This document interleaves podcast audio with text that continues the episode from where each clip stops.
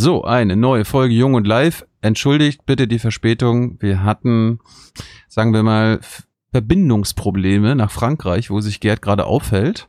Und es kann sogar sein, dass die anhalten, aber wir haben uns jetzt gesagt, wir riskieren das jetzt einfach mal, äh, weil ihr ja auch im Chat schon hundertfach gewartet habt.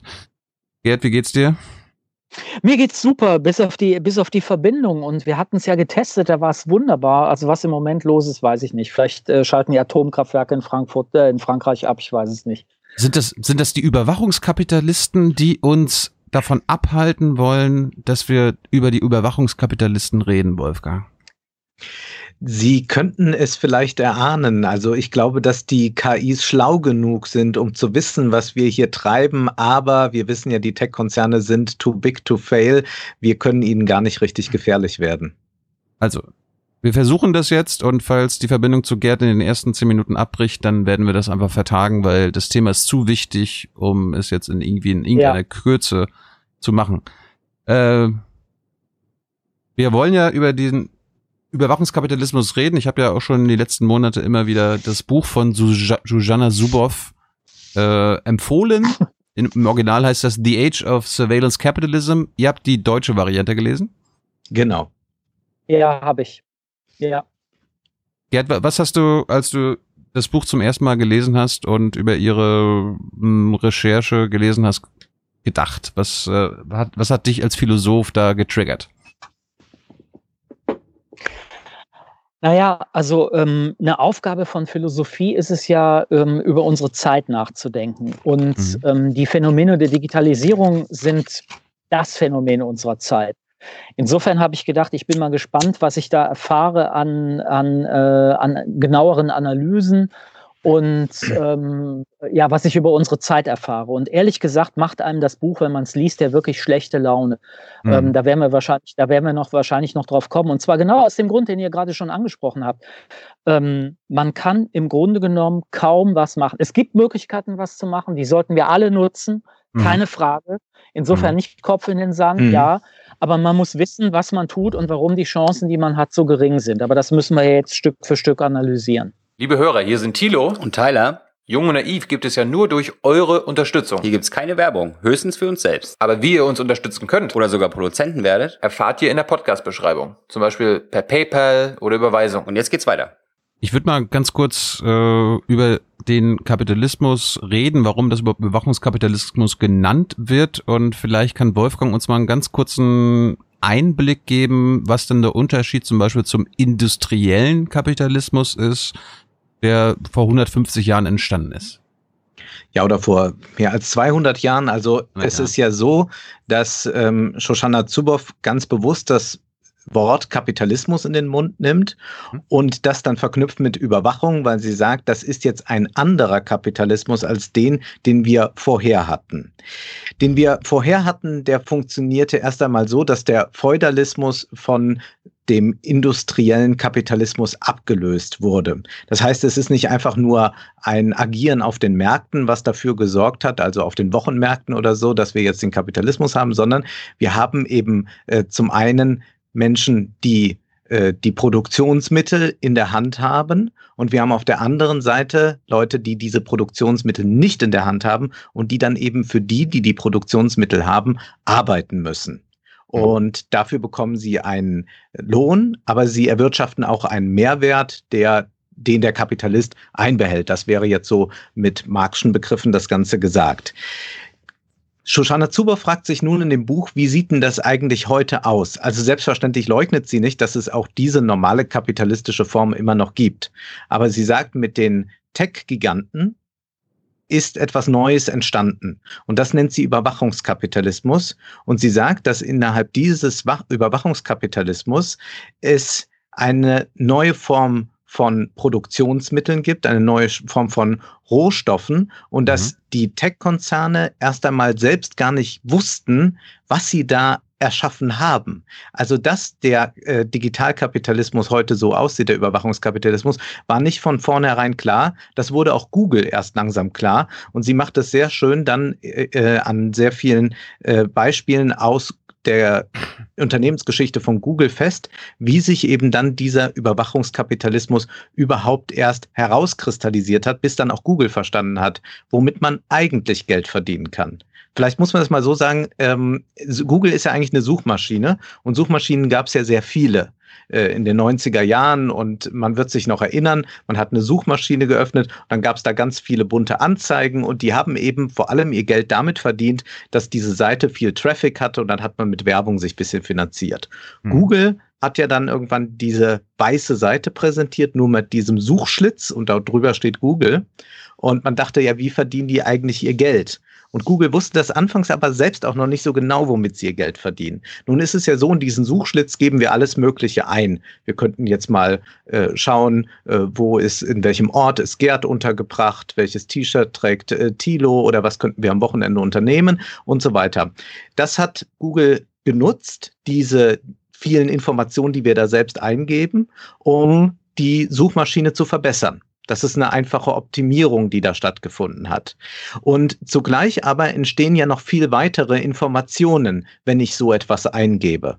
Also mhm. ein einfaches Beispiel wäre, wenn ich mich informiere über ähm, Kinderwindeln, dann kann ich davon ausgehen, dann, dann, dann kann man aufgrund dieser Suchanfrage noch schließen, hat vielleicht ein Kind, bekommt vielleicht bald ein Kind, könnte auch noch äh, Fläschchen gebrauchen, Kinderwagen und so weiter. Das ist also ein äh, Überschuss, den ich produziere. Zuboff nennt das einen Verhaltensüberschuss. Mhm. Und diesen Verhaltungs Verhaltensüberschuss haben manche Digitalunternehmen damals als Digitalabfall oder Abgas bezeichnet. Das brauchen wir ja jetzt nicht. Wir wollen ja nur unsere Suchmaschine optimieren. Google hat aber dann irgendwann gemerkt, Moment, damit können wir unser eigentliches Geld machen. Und es muss wohl einen Moment gegeben haben, das nennt sie, als äh, plötzlich Google merkte, ganz viele Menschen in Amerika haben gesucht, wie die Tochter einer Serienfigur aus den 70er, äh, wie die, wie eine Serienfigur aus den 70er Jahren mit Mädchennamen heißt. Und man, und man fragt sich bei Google, warum wollen das plötzlich alle wissen? Ist eine alte Serie. Nun, das wurde erfragt bei dem amerikanischen Pendant zu Wer wird Millionär? Mhm. Und plötzlich wurde einem klar, oh, wir wissen ja jetzt, so und so viele Menschen haben diese Sendung geschaut, die gucken also gerne das Programm, die haben die und die Vorlieben. Das heißt, diese Suche nach dem Mädchennamen dieser fiktiven Figur war plötzlich auch noch sehr viel mehr, nämlich ein Verhaltensüberschuss und den gilt es jetzt dann zu kommerzialisieren. Daraus kann man die eigentlichen Profite generieren. Ich habe das ein bisschen so verstanden, Gerd. Äh, der industrielle Kapitalismus hat die Natur, die Ressourcen und die Arbeitskraft ausgebeutet. Was beutet der Überwachungskapitalismus aus? Also für, für, wenn ich Susanna super richtig verstanden habe, dann beutet sie unsere menschlichen Erfahrungen aus. Sie mhm. beuten unser Verhalten aus. Ja, das hat Wolfgang ja schon sehr, sehr gut erklärt. Also mhm. ähm, der Industriekapitalismus, den wir ja auch nicht davon abhalten konnten, dass er tatsächlich äh, zum Beispiel die Ressourcen der Natur in einer Art und Weise angreift, die, ähm, die fatal war. Ich hoffe, ihr könnt mich hören. Ja. ähm, äh, super. Ähm, den, das konnten wir ja schon nicht stoppen. Und jetzt ist das neue Material ähm, für, für die neue Form von Kapitalismus unsere Information, die wir zum Beispiel durch die Suchanfragen, wie Wolfgang ja gesagt hat, ähm, generieren. Und ähm, durch diese Suchanfragen generieren wir weit mehr als nur das, was wir jeweils äh, suchen. Ähm, das hängt unter anderem, da müssten wir vielleicht das gleich nochmal erklären, das macht sie übrigens nicht sehr gut in dem Buch. Das erklärt sie technisch sehr, sehr wenig. Finde ich ein bisschen schade manchmal. Es würde helfen, wenn man das technisch ein bisschen besser verstehen könnte. Ja, das ist das Schaubild, ich gebe dir recht. Das sind sehr gute Schaubilder, die ähm, äh, erklären, wie diese Form des Kapitalismus funktioniert, aber die, die technischen Hintergründe, die erklärt sie leider nicht. Und ähm, auf, deine, auf deine Frage, dass das nächste Material, das wir ausbeuten, und wir können eigentlich äh, davon ausgehen, dass es genauso schlimm wird wie die Ausbeutung der Natur, das sind wir selber. Mhm. Also es, äh, platt gesagt, es steht wahrscheinlich um uns selber so beschissen wie, wie mit der Natur. Das ist im Grunde genommen ihr, ihr Fazit. Und noch eine, eine Sache zu, zu äh, Wolfgang, wo er ja ähm, erklärt hat, wie, Google sozusagen darauf gekommen ist, dass dieser Daten, dass diese Datenabgase, dass man die ja praktisch nochmal recyceln und komprimieren kann. Das, das fand ich sehr interessant, weil die Situation, in der das ist, ist das Platzen der Dotcom-Blase. Es okay. gab die Investoren, ähm, die also ihr, ihr Venture Capital in Google investiert hatten und sagten, Leute, jetzt ist die Blase geplatzt, jetzt wollen wir doch unser Geld zurück. Jetzt überlegt euch endlich mal, was ihr für ein Wirtschaftsmodell habt.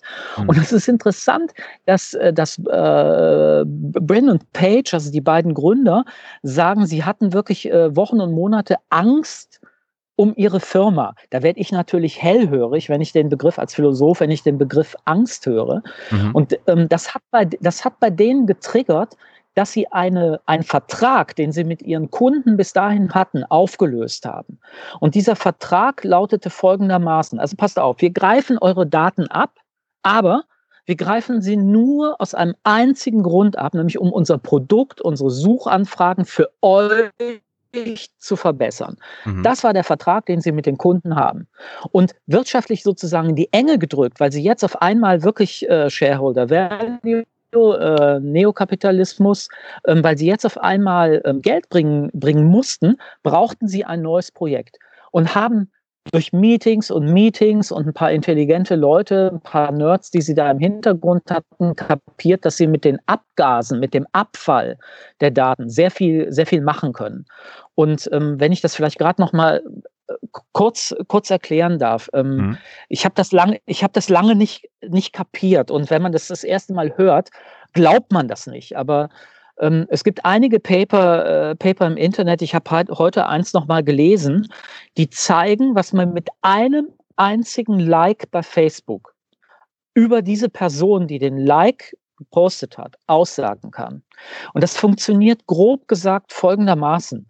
Ähm, es gibt die ganzen Profile von, von uns. Und da kann ich Wahrscheinlichkeitsrechnungen drüber anstellen. Also das Profil sagt zum Beispiel, okay, du bist männlich, du bist ähm, 35 äh, Jahre alt, ähm, du hast ähm, dich gerade für Nike Sportschuhe äh, interessiert. Das weiß ich alles über, über Facebook. Ja? Und jetzt verbinde ich mich mit jemand anderem, also mit mir zum Beispiel, der deine Sportschuhe liked. Dadurch kann ich jetzt die Profile, die Wahrscheinlichkeiten, wie ich, wie der eine sich verhält, mit den Wahrscheinlichkeiten, wie ich mich verhalte, verbinden.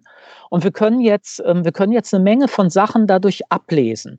Also ähm, beispielsweise, wenn wir, wenn wir beide, das ist das klassische, äh, das klassische Beispiel, was die bringen, wenn wir, äh, wenn wir beide, ich glaube, Shakira war es, mögen, sind wir eher extrovertiert. Wenn ich extrovertiert bin, wird mich ein bestimmter Typ von Werbung mehr interessieren als ein anderer.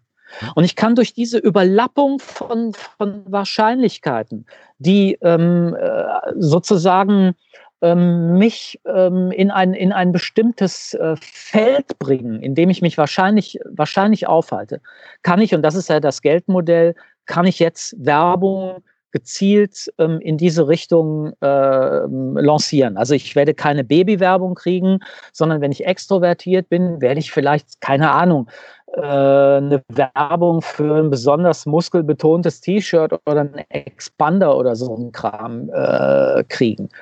Und das ist das Verrückte. Mit einem einzigen Like kann ich unglaublich viel über eine einzige Person aussagen. Mhm. Und dasselbe kann ich natürlich auch machen, und dann höre ich auf, dasselbe kann ich natürlich auch machen mit politischen Likes.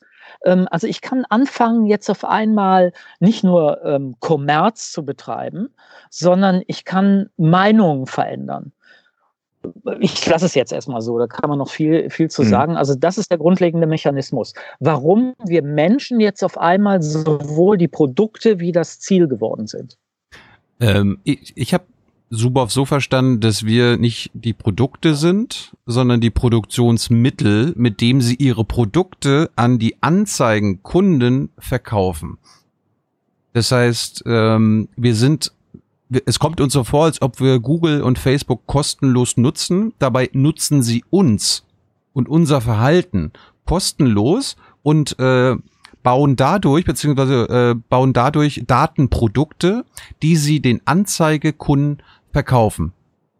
Ja, absolut richtig. Und das ist eben diese neue Form der Landnahme. Das ist ein Begriff, den findet man bei Marx, also weil du mhm. auf die Industrialisierung äh, angespielt hast, ja, also dass man erst einmal die Erde aufteilt, wem gehört was und wer verfügt dann zum Beispiel über Quellen, über gewisse Rohstoffe, Minen und so weiter.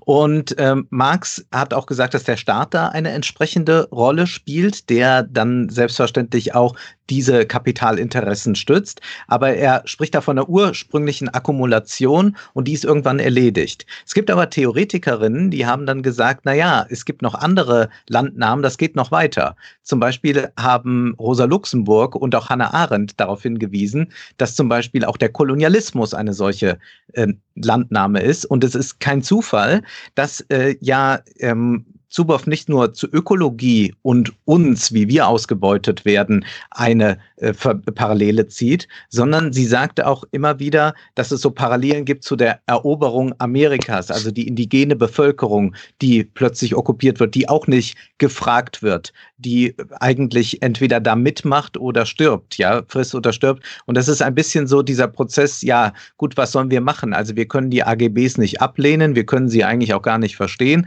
Also mitgehangen, mitgefangen, wir müssen da irgendwie ähm, uns dem ergeben und haben ähm, keine andere Wahl. Nur ist jetzt selbstverständlich die Rolle des Staates eine ganz andere, denn der Staat war erstmal gar nicht da. Also das ist ein beispielloses Ereignis, so nennt sie das, was dort stattgefunden hat. Also der Staat hat gar nicht so schnell verstanden, wie das mit diesem Verhaltensüberschuss funktioniert. Und deswegen hat man da die erstmal laufen lassen und jetzt sind die so übermächtig geworden, die äh, Tech-Konzerne, und haben auch die Wirtschaft schon sehr weit revolutioniert, weil nicht nur die Tech-Konzerne machen das, sondern mittlerweile alle möglichen Unternehmen versuchen, diesen Verhaltensüberschuss abzugreifen, sodass der Staat jetzt eigentlich einsetzen müsste, um das Ganze in irgendeiner Weise zu reglementieren, wenn er denn möchte.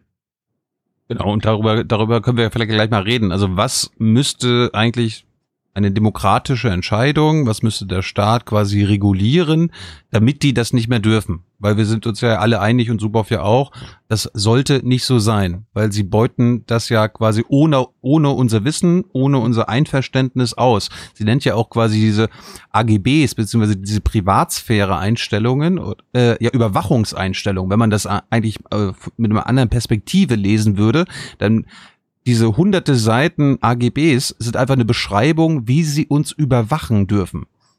Und mhm. uns fehlt aber das Bewusstsein, uns im Sinne von der Mehrheit äh, oder fast allen, das Bewusstsein, was das eigentlich bedeutet. Und dadurch können wir nicht Nein sagen.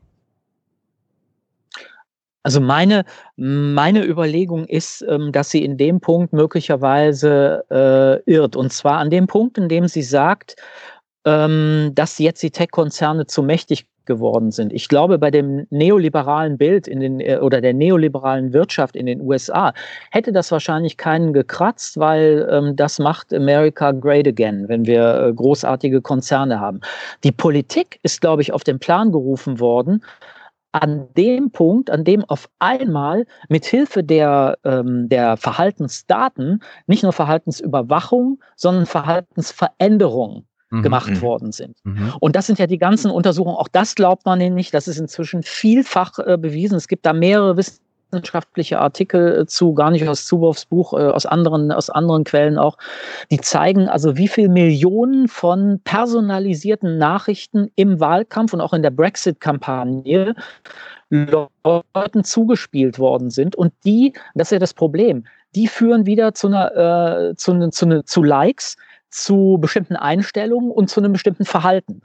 Also die ähm, sozusagen die, die Beeinflussung, die äh, im, im, im Datenbereich läuft, ähm, die also über Facebook oder Google und so weiter läuft, führt zu einer Veränderung des realen Verhaltens, in dem Fall des Wahlverhaltens. Also es ging zum Beispiel nicht darum, Hillary Clinton nicht zu wählen.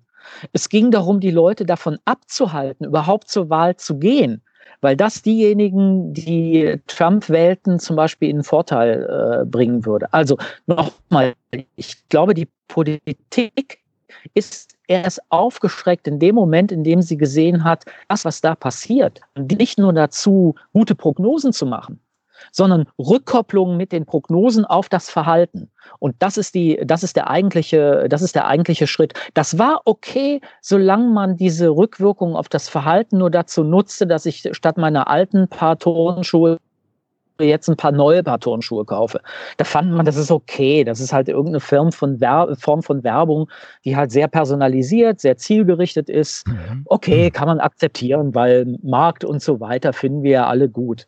Ähm, aber jetzt auf einmal war die Politik das Objekt, mit dem gehandelt wurde und das ähm, sozusagen zu Niedrig- und Dumpingpreisen äh, ähm, verk verkauft wurde.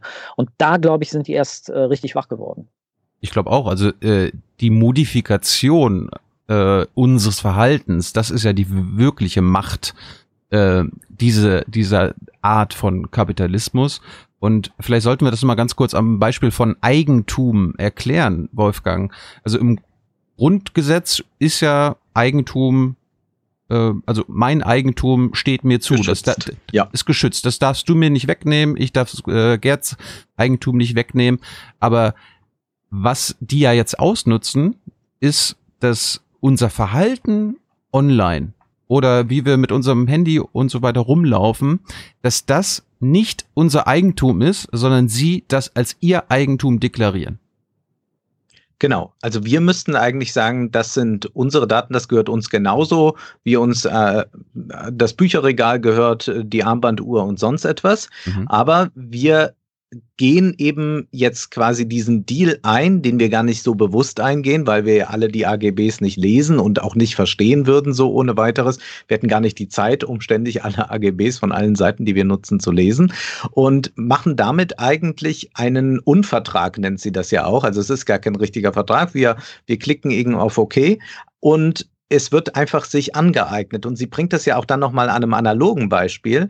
Google mhm. fuhr irgendwann ja mit Streetcar durch die Gegend, mit Street View und hat mal alles äh, abgefilmt. Und dann gab es so ein paar äh, Dörfer, die haben da ein bisschen rebelliert, aber eigentlich haben die das gemacht, haben einfach alles ähm, aufgesogen und haben gesagt, ja, es ist ja öffentlicher Raum und wir nehmen euch den ja nicht weg und wir wollen das ja nur mal abfotografieren. Mhm. Und in Wahrheit aber haben sie damit auch schon eine Enteignung, wieder eine Landnahme vorgenommen, indem sie dann eben nicht das nur gemacht haben, damit wir Street View mal nutzen können, sondern sie haben da selbstverständlich auch Datenüberschuss ohne Ende ähm, gesammelt, was sie dann wieder brauchen können zur Optimierung zum Beispiel von äh, Werbung, die gezielt an Geschäfte gehen. Auch äh, kann man natürlich auch an Häusern und so weiter ablesen, wer wohnt da, äh, wie ist da zum Beispiel das Einkommensverhältnis. Also man kann dann schon sehen, äh, warum in der Maximilianstraße das Ganze ein bisschen teurer sein darf und all diese Dinge.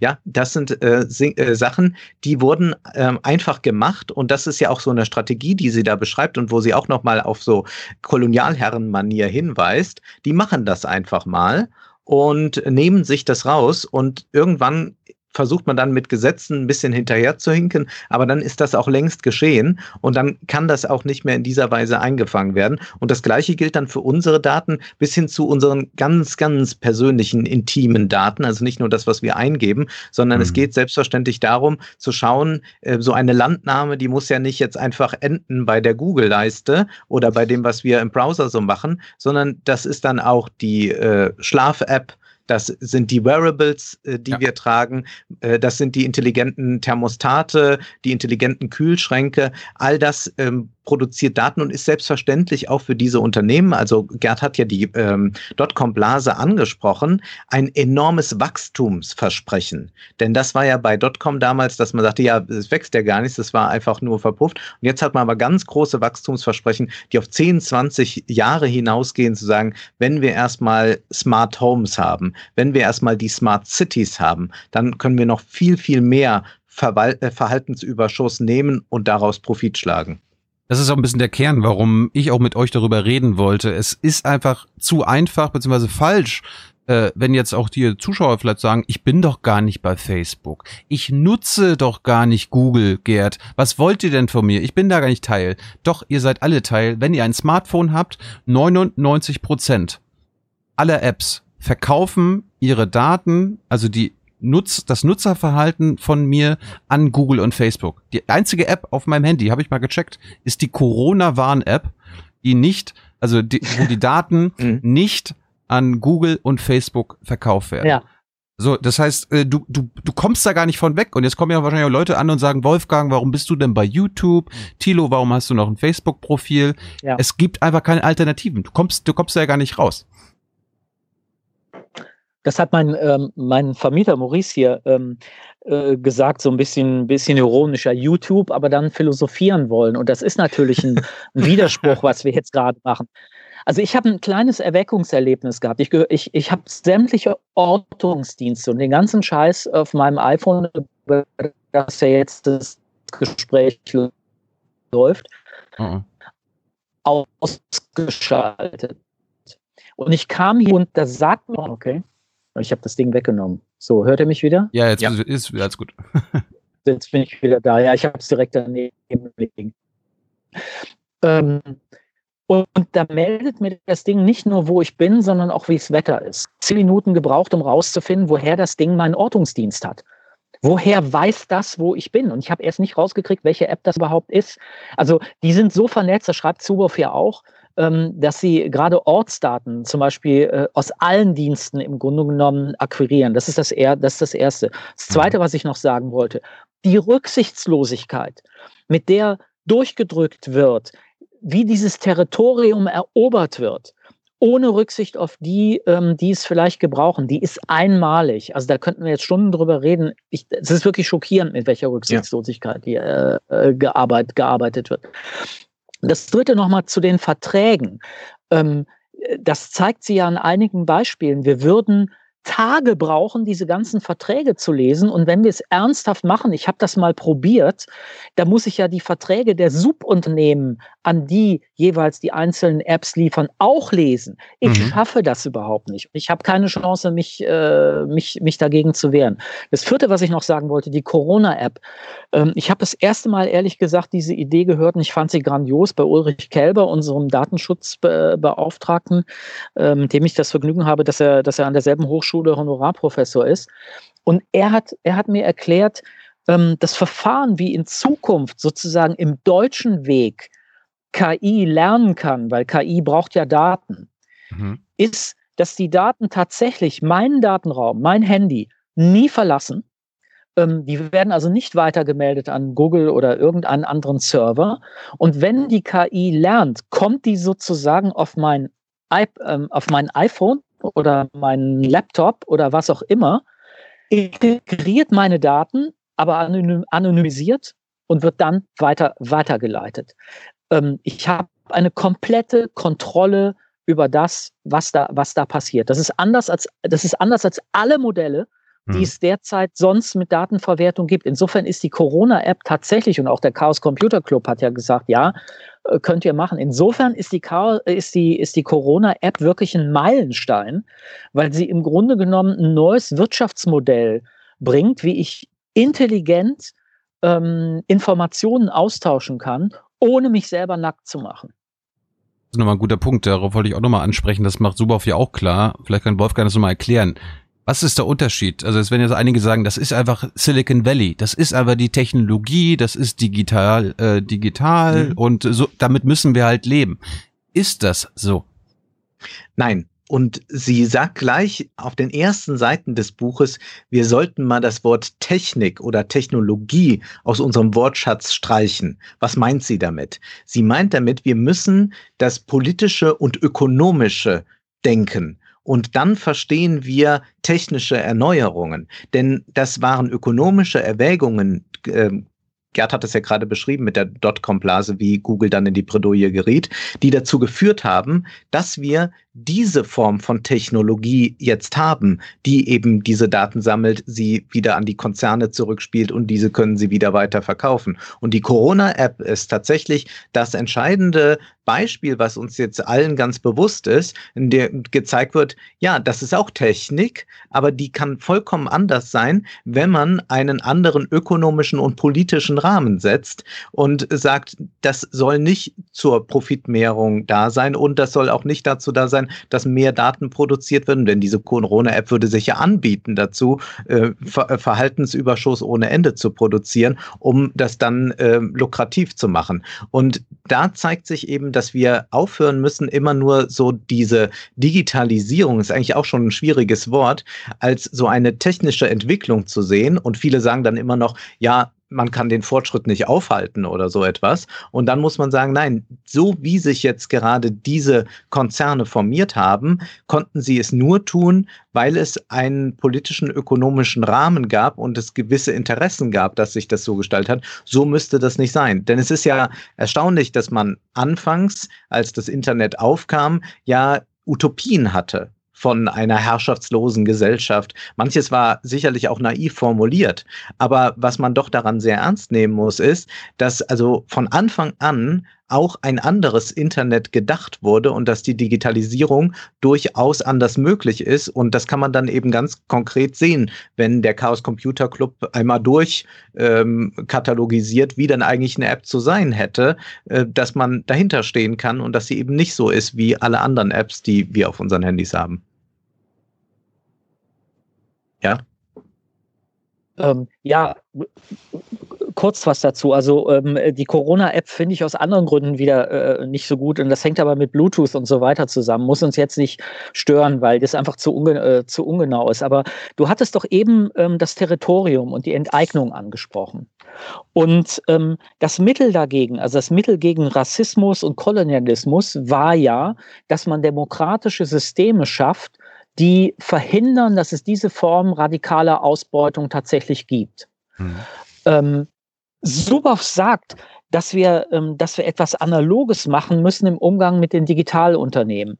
Das Problem ist, wenn ich das jetzt sage, oder egal wer, wenn das jemand sagt, wirkt er total rückständig, total altmodisch, weil ja ich mich erstens beziehe auf die Macht des Staates. Der Staat ist aber blöd, weil der Staat behindert ja die digitale Entwicklung. Der Staat ist technologisch nicht auf der Höhe der Zeit. Also ich habe sofort die Loserkarte, wenn ich den Staat ins Spiel bringe. Aber die Institutionen sind das Einzige, was mir überhaupt eine Möglichkeit gibt, ähm, den Zusammenbruch einer Zivilisation zu verhindern. Also das ist, das Buch zitiert sie ja auch, äh, Why Nations Fail. Also mhm. der, der Grund, warum ähm, es zum Zusammenbruch von Staaten kommt, ist, dass es keine Appellationsinstanzen gibt, die mir als Einzelnen, wenn mir zum Beispiel Gewalt oder Unrecht äh, geschieht, das Recht einräumen, ähm, vor Gericht zu klagen und, und tatsächlich Recht zu bekommen. Genau so müssen wir mit den Digitalunternehmen tatsächlich umgehen. Wir müssen sie an die Kandare nehmen. Und wir können sie nur juristisch an die Kandare nehmen. Und das Perverse ist, dass wir das aus irgendwelchen Gründen überhaupt nicht machen. Also obwohl ja äh, die Leute, die davon profitieren, der geringste Teil der Bevölkerung ist, schaffen wir es nicht zum Beispiel durchzubringen, dass es eine Digitalsteuer gibt was mich immer wieder, äh, was mich immer wieder äh, irritiert. Ich, ich verstehe es ich versteh's eigentlich nicht. Also kurzum, dieses altmodische ähm, über, über Gesetze und Regulationen, die natürlich langsam sind, die nicht so schnell sind wie der technologische Fortschritt, dennoch Schneisen zu schlagen. Also ähm, sozusagen äh, Räume zu schaffen, die nicht rechtsfrei sind. Das ist eigentlich die einzige Möglichkeit, die wir tatsächlich haben. Und man sollte auch dabei daran erinnern, was Mariana Mazzucato immer wieder sagte, ist, dass die, die jetzt sagen, wir haben ja nie den Staat gebraucht, die Unternehmen, die immer so tun, als seien sie alle in der Garage entstanden und haben sich dann so prächtig entwickelt, die haben auf ganz viel Staat zurückgegriffen, auf Subventionen, mhm. vor allem auch vom Militär. Sie haben auf eine Infrastruktur zurückgegriffen und auch die haben sie sich dann so angeeignet, wie sie sie gerade brauchten. Also so außerstaatlich war das nie gewesen. Aber äh, das wäre meine eine Frage mal an Thilo. Du bist ja oft in der Bundespressekonferenz und äh, kennst den politischen Betrieb. Wie würdest du denn sagen, sind denn die Politiker, die sich mit Digitalisierung beschäftigt, Dorothee Beer und so weiter, überhaupt ähm, aufgestellt theoretisch? Also verstehen sie oder kennen sie dieses Paradigma Überwachungskapitalismus? Ist ihnen das so klar? Wie ist da dein Eindruck? Ich muss es leider pauschal machen und sage nein. Und ich würde behaupten, vielleicht einer von den 700 Abgeordneten im Bundestag könnte das oder hat das verstanden, was diese ökonomische Logik Überwachungskapitalismus bedeutet. So einfach würde ich sagen. Das ja, ist, das, das, das ist, das ist leider. Kannst du das fest? Wie bitte? Kannst, kannst du das festmachen? Ähm, also kannst du deinen Eindruck äh, äh, mehr noch begründen? Ähm, man führt ja auch manchmal abseits unter drei Gespräche, Privatgespräche und wenn man dann fragt, wie Google und Facebook eigentlich funktionieren und äh, wie sie ihr Geld verdienen, dann kommen bisher alle, mit denen ich mal geredet habe, nachdem ich Suboff gelesen habe und das verstanden habe oder geglaubt verstanden zu haben, äh, in Schwimmen und können das erstens nicht erklären. Und wenn man ihnen das dann selber erklärt, geht dann entweder so ein Licht auf und gleichzeitig verstehen sie, glaube ich, auch die Tragweite nicht, weil das ist ja auch ein bisschen das, was äh, Suboff deutlich machen will. Ähm, das, was der Klimawandel für den Planeten bedeutet, ist ähm, quasi die gleiche Gefahr des Überwachungskapitalismus für die Gesellschaft. Sie spricht ja davon, dass es ein institutionelles, ein privates, institutionelles Monopol über Wissen gibt. Ja, was weiß mhm. man über Menschen? Und das weiß jetzt nicht mehr im Zweifel der Staat, sondern private Unternehmen, Konzerne. Und dieser, dieses Wissen ist aber in der Politik, meiner Meinung nach, vielleicht ist es bei Ulrich Kelber so, mit dem habe ich noch nicht drüber gesprochen, Interviewtermin äh, kommt jetzt in den nächsten Wochen hoffentlich. Ähm, das ist noch, über, das ist überhaupt noch nicht angekommen. Und das ist natürlich auch, das ist natürlich auch sehr bitter. Und es gibt ja dann auch immer so die politischen Forderungen, das war ja auch im Wahlkampf, lustigerweise im Wahlkampf, im, US-Wahlkampf so, mhm. dass äh, das hat Suboff lustigerweise letztens, als sie in Berlin war, ich glaube von der äh, Zentrale für politische Bildung gab es mit der Alexander Humboldt Stiftung eine Veranstaltung, wo sie auch gefragt wurde, ja, was hält sie denn davon? Elizabeth Warren schlägt ja vor, diese Konzerne einfach zu zerschlagen. Da sagt sie, das lehnt sie ab, beziehungsweise das bringt nichts, weil wenn du jetzt aus drei Megakonzernen äh, die du zerschlägst, 30 werden, dann wird der Wettbewerb um diese Art von ökonomischer Logik einfach noch stärker und die Ausbeutung unseres Verhaltens wird dann noch schlimmer. Das heißt, es ist keine Lösung. Und im Prinzip sagt äh, Suboff ja, du musst diesen Verhaltensüberschuss illegalisieren. Du musst zum ja. einen das Angebot illegalisieren, das heißt, ähm, dass sie unser Verhalten abgreifen können. Da sind wir dann wieder beim Grundrecht aufs eigene Verhalten. Und zum anderen musst du den äh, die Nachfrage, also diesen Markt illegalisieren. Und da gibt's ja als Beispiel äh, bei der Nachfrage den Sklavenhandel. Das haben wir als Menschheit illegalisiert. Das darf nicht passieren. Den Organhandel haben wir illegalisiert. Das darf nicht passieren. Und das ist der einzige Weg. Du musst dieses Surveillance Dividend, diesen Verhaltensüberschuss auf beiden Seiten Angebot und Nachfrage illegal machen. Anders geht's nicht. Also es bringt nichts, Google und Facebook zu verschlagen. Es gibt ja am Ende des ich Buches? Äh, gibt es ja einen interessanten Gedanken. Und zwar deutet sie da eigentlich an, dass das Zeitalter des Neoliberalismus mit dem Überwachungskapitalismus endet. Also die neoliberalen Denker, äh, Hayek besonders, ging ja davon aus, wir wissen gar nicht, wie der Markt eigentlich funktioniert. Ähm, das ist ein großes Rätsel. Man hat sich ja da auch ähm, nicht gescheut, mal wieder theologische Begriffe aufzurufen. Und dass dieser neue Überwachungskapitalismus Oh, jetzt, jetzt, spinnt die Verbindung bei Wolfgang. Aber sag doch doch. Ah, wir wissen weg.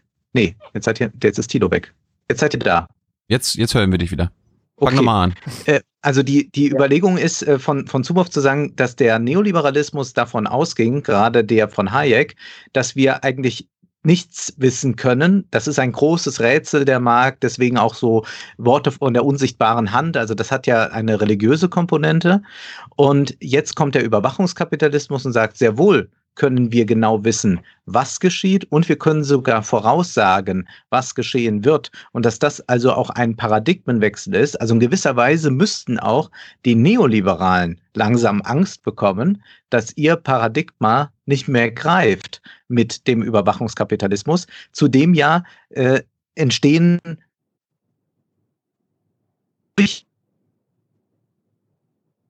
oh. die, die Marktplätze, in denen es eben nicht mehr was vor sich geht. Wolfgang, wir haben die letzten 20 Sekunden schon wieder nicht gehört. Bist du gerade nach Frankreich gefahren? Nein, nein, eigentlich nicht. Also meine Verbindung wird doch als sehr gut angezeigt. Ja, jetzt bist du wieder da. Äh, versuch doch mal die letzten 20 ja. Sekunden. Also, äh, also, also nach dem, was die Neoliberalen erkennen müssen. Genau, die Neoliberalen müssten eigentlich erkennen, dass mit dem Überwachungskapitalismus auch ihr Paradigma ins Schwanken gerät, zu dem es ja durch diese Tech-Konzerne wie zum Beispiel ähm, Amazon oder auch äh, Apple, die jetzt nicht zum Überwachungskapitalismus gehören, wir es ja mit proprietären Märkten zu tun haben. Also der iTunes-Shop ist ja kein, kein Markt, der frei ist, sondern der wird ja bestimmt von einem Konzern. Also mhm. haben wir das Ende des Neoliberalismus hier vielleicht?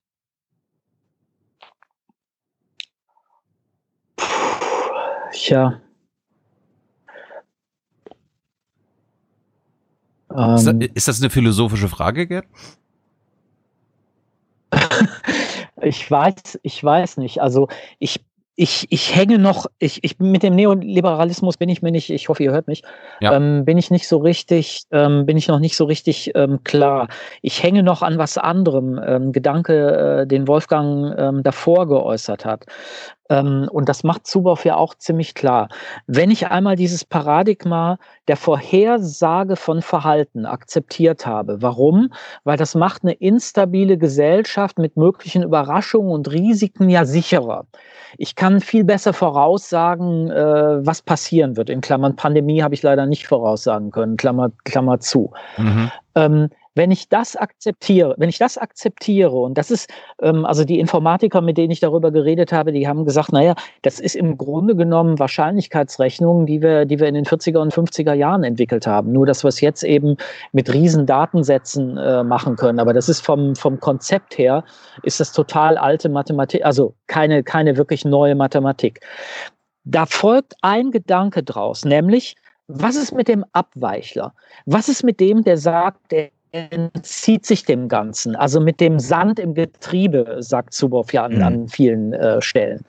Und da schlägt das Modell China durch. Ähm, das werden wir nicht dulden.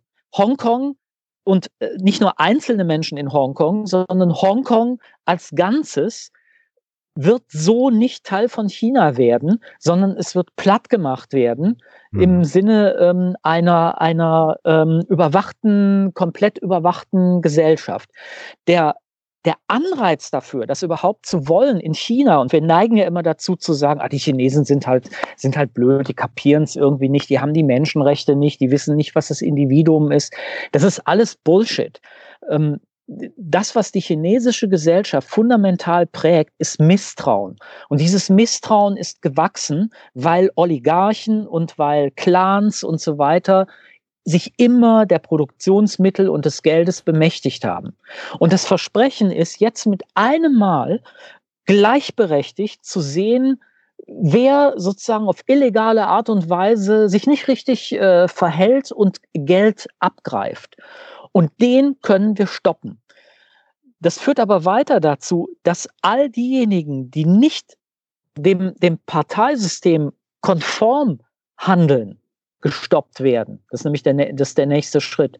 Das heißt, der Überwachungskapitalismus wird letztlich zum, äh, zum Modell China führen, also zum, zum Social Scoring System. Mhm. Und dann erübrigt sich die Frage, und jetzt komme ich auf Wolfgang wieder zurück, mhm. ob wir noch ein neokapitalistisches System haben oder nicht, weil ich habe im Prinzip sowieso nur noch eine Form der Ökonomie, die alles bestimmt. Also Alibaba ist sozusagen der, der, der Backbone, das, das Rückgrat der Ökonomie in China geworden. Und das ist ganz wichtig, dass du das ansprichst, denn es gibt tatsächlich ja gerade diese Entwicklung vom Silicon Valley auch. Die scheinen das begriffen zu haben. Es gab einen Talk zwischen Thierry Breton, EU-Kommissar, und zwischen äh, Mark Zuckerberg. Und dort wird äh, sehr deutlich, dass Zuckerberg eigentlich sagt, wir müssen jetzt zusammenarbeiten. Hm. Es hilft ja alles nichts. Also wir müssen mit der EU zusammenarbeiten, wir arbeiten mit der US-Regierung zusammen und dann können wir gemeinsam Standards durchsetzen. Das heißt also, die wollen jetzt Gemeinschaft machen mit dem Staat und dann eben etwas etablieren, was sicherlich in die Richtung geht, die du da äh, aus China gerade genannt hast. Und das Tolle ist aber, die Argumentation für diese Zusammenarbeit ist, denn wir wollen ja nicht, dass es hier so wird wie in China. Das ist die Argumentation von Zuckerberg und das ist auch die Argumentation von Microsoft-Anwalt. Brad Smith, der äh, auch genau das vorschlägt. Wo, wo, woher kenne ich das aus den letzten Tagen in Sachen Kooperation, Regierung und Privatwirtschaft? Aus welchem anderen ökonomischen Sektor habe ich das die letzten Tage gehört? Hm. Du meinst doch nicht etwa die Fleischwirtschaft? Doch, Bönnies. Hat Laschet jetzt ja äh, verkündet, jetzt ist, oh, warte mal, das Gerd wieder. Äh, da hat Laschet ja gestern lustigerweise verkündet, ja, ab sofort werden wir Gesetze einhalten, Gerd. Ähm, äh, wir werden jetzt nicht nochmal irgendwie so unter Ministerpräsidenten und äh, Vorstandsvorsitzenden irgendwie verhandeln, sondern wir werden das jetzt durchsetzen, was Gesetz ist. Und da ist ja das, das auch das eine, ich meine, das ist ja der, der, das Fatale, wenn die Politik da, darauf jetzt eingeht, mit Google und Facebook quasi über Regulierung und so weiter zu reden, dann spielt das ja den Überwachungskapitalisten in die Hände. Und im Prinzip sagt sie, nein, mit denen darfst du nicht kooperieren, die musst du bekämpfen, weil es, äh, du, es geht ja um dieses, dieses Verhalten. Und das, solange sie unser Verhalten äh, als Eigentum äh, ausbeuten können, solange äh, wird dieser Überwachungskapitalismus überleben. Und der muss im Grundsätzlichen äh, bekämpft werden. Und ich bin ja auch der Meinung, äh, Facebook und Google wissen das, wo die, wo die Fallstricke sind. Weil sobald es ein Grundrecht gibt auf unser eigenes Verhalten online, also dass es unser Eigentum ist, äh, geht dieses ganze Geschäftsmodell den Bach runter. Ja, absolut. Ich fürchte, ich fürchte, was, was passiert ist, ähm, dass, ähm, ich fange mal anders an, ähm, die, die, die äh, Landkreise und, und auch der Staat haben die Augen zugemacht und haben ähm, das, was von dem wir alle wussten, dass es in Viehbetrieben äh, stattfindet, letztlich geduldet. Mhm. Das heißt, als Bürger habe ich ein gewisses Misstrauen jetzt gegenüber der Überwachung des Staates. Ich fürchte, der nächste Schritt wird sein, dass der Staat äh, sagen wird, oh, Internet der Dinge. Wir werden jetzt überall diese ähm, Überwachungstools einbauen mhm. damit wir die äh, Viehwirtschaft und die Schlachthöfe und so weiter, damit wir das super überwachen können. Ja. Nicht sehend, dass sie, dass sie damit sozusagen die nächste Stufe äh, schon wieder triggern und im Grunde genommen schlimmer sind ähm, als, als zuvor. Mhm. Ähm, also ich fürchte, dass genau, genau das passieren wird. Und warum? Weil wir leider ähm, und aus gutem Grund in dem Fall dem Staat gegenüber misstrauisch waren.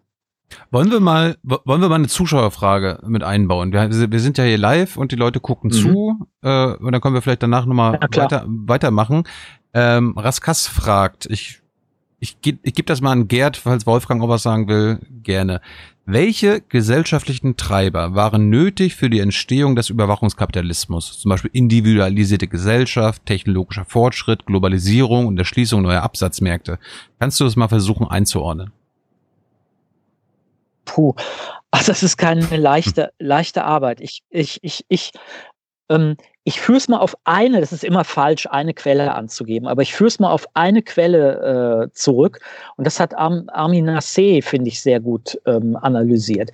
Wenn unsere Gesellschaft der Moderne eine Gesellschaft der Pluralität ist, hm, dann führt das dazu, dass wir immer mehr zwar miteinander, aber auch gegeneinander als Einzelne arbeiten. Wenn wir das tun, haben wir ähm, im Grunde genommen das, was Digitalisierung macht, nämlich 0 und 1 zu unterscheiden, ins System eingebaut. ähm, der, der nächste Schritt ist eigentlich nur, dass wir dieses, ähm, diese Unterscheidung der Gesellschaft immer feiner ähm, überwachen können. Also dass wir die, die Pluralisierung hat sozusagen Vorschub geleistet für, für, den, für den nächsten Schritt einer immer feineren Analyse durch die, durch die Digitalisierung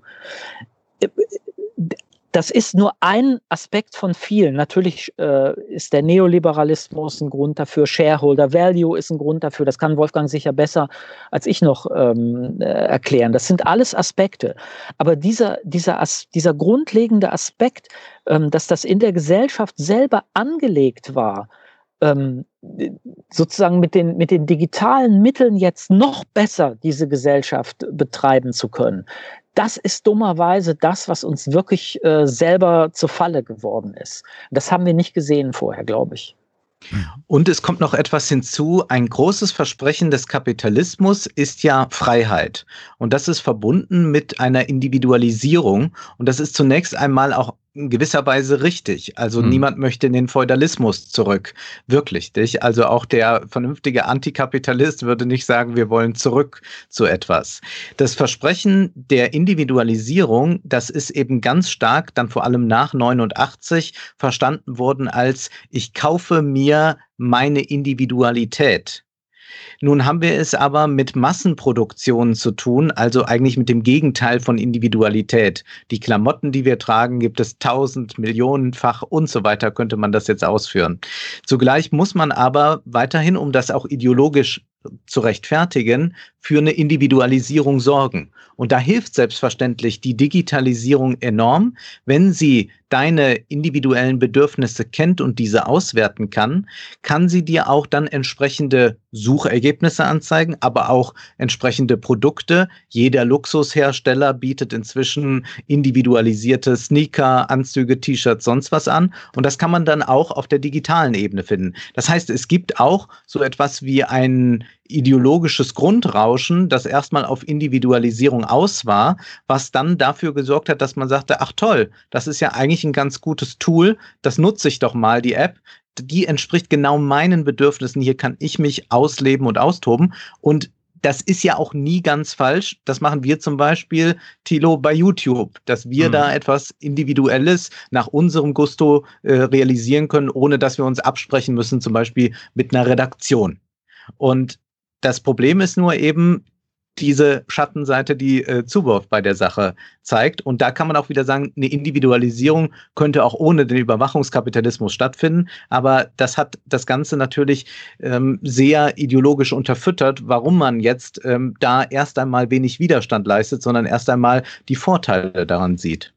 Ich glaube, da kommt auch das, äh, diese gefährliche Macht des Überwachungskapitalismus äh, zum Tragen, dass sie nicht nur unser Verhalten voraussagen glauben zu können und damit Geld verdienen, sondern jetzt ja auch die letzten Jahre es geschafft haben, äh, unser Verhalten zu modifizieren, zu ändern, mhm. zu, äh, Nudging und dann um und das ist, da sind wir wieder bei der Massenproduktion, quasi mit dem Glauben, dass wir alle Individuen sind, nudgen sie uns aber dahin, dass wir am Ende, und das ist ja dieses Herding, was äh, Suboff dann auch beschreibt, dass wir am Ende aber trotzdem alle an derselben Stelle rauskommen und dasselbe kaufen und äh, damit quasi wieder zur Massenproduktion äh, beitragen. Ja, es ist ein, ein Scheinversprechen, selbstverständlich. Mhm. Also das kann sich nicht wirklich dann bewahrheiten. Aber du hast jetzt gerade das Nudging angesprochen. Also das ist ja ein Verfahren, anstupsen meint das ja. Also ich stupse jemand in eine gewisse Richtung, so dass er es aber gar nicht so genau merkt. Also das berühmteste Beispiel für Nudging und sicherlich auch das griffigste ist das äh, Männerpissoir.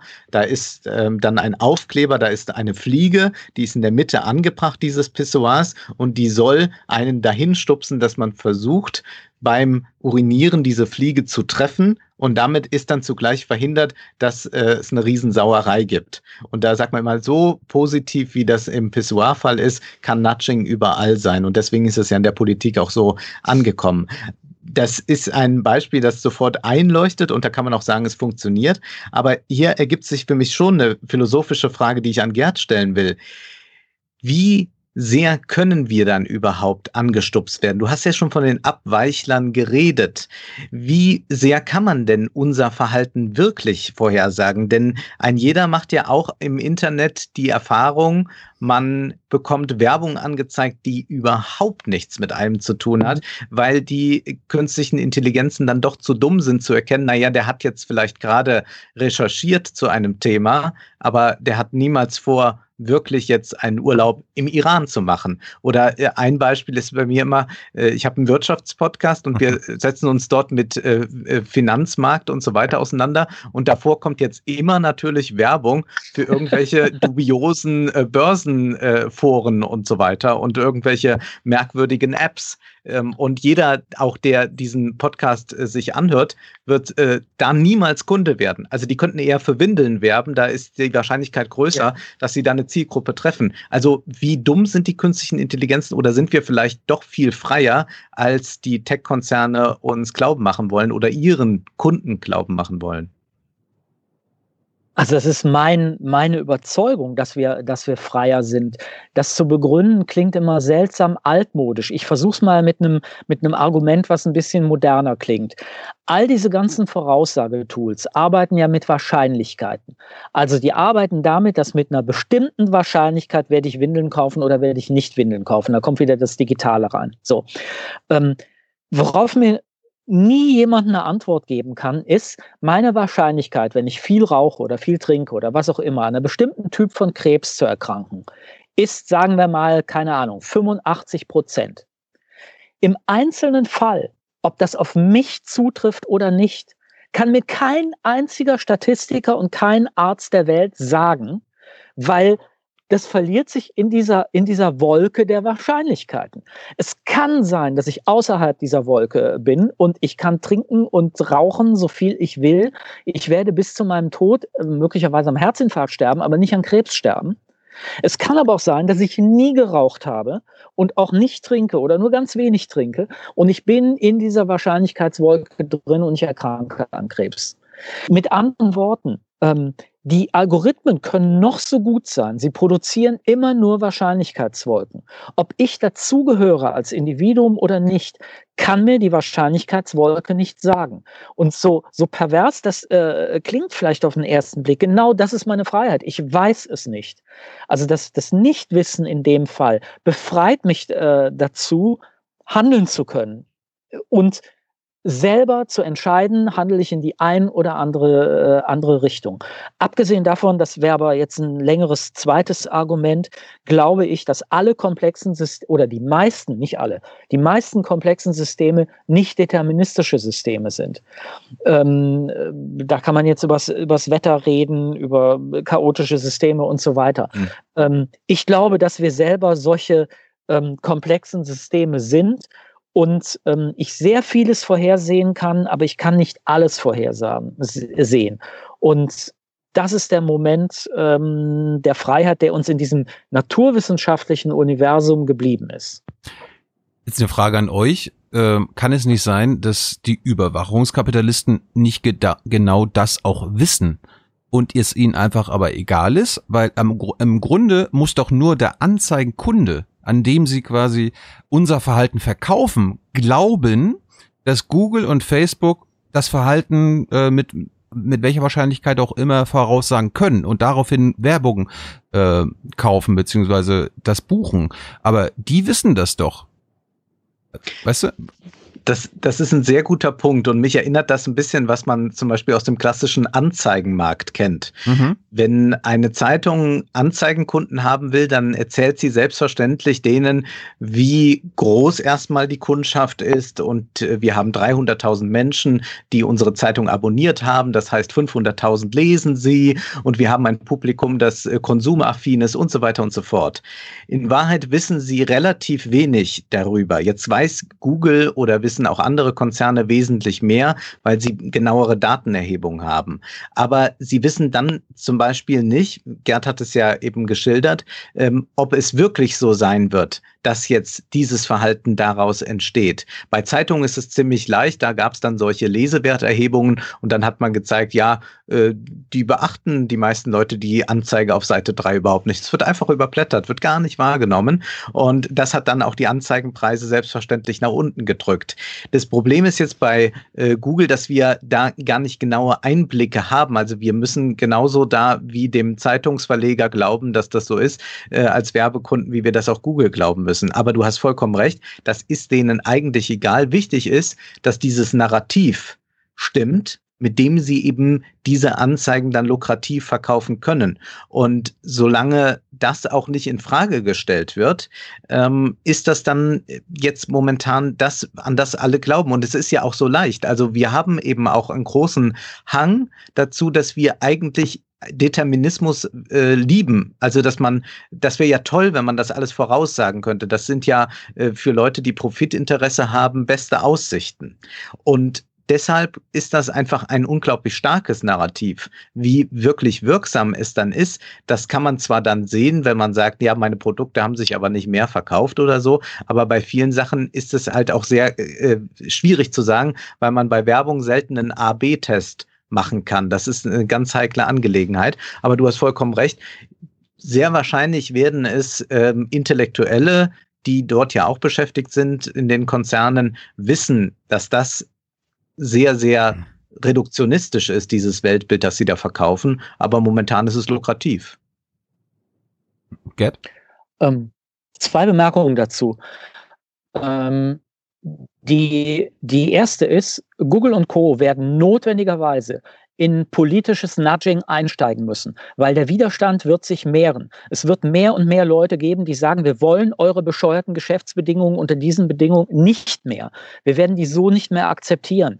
Ihr müsst es, ihr müsst es offenlegen, ihr müsst das begrenzen. Das heißt, sie werden jetzt schon und tun es wahrscheinlich jetzt schon daran arbeiten, ähm, politisch, äh, politisch zu, äh, zu agieren. Das Zweite ist, ich bin mir nicht sicher, also wir wissen ja im Grunde genommen nicht, wie der YouTube-Algorithmus uns jetzt bewertet. Wir wissen es mhm. einfach nicht.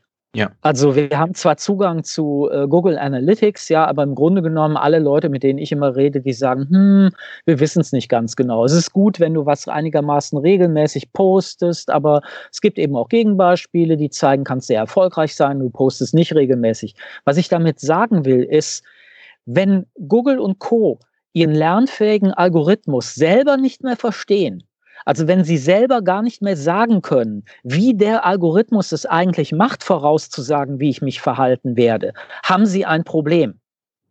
Ähm, Sie werden nämlich dann selber abhängig von Ihrem, äh, von Ihrem Algorithmus, den Sie nicht durchschauen. Im Moment ist dieses, hey, wir durchschauen den lernfähigen Algorithmus nicht, ein ganz perfides Marketinginstrument dieser, ähm, dieser Unternehmen ähm, die einfach mit dem Argument, ja, das ist Geschäftsgeheimnis, wenn wir das offenbaren würden, wären wir tot, argumenti argumentieren. Ich, ich glaube das so nicht, aber äh, anderes, anderes Thema.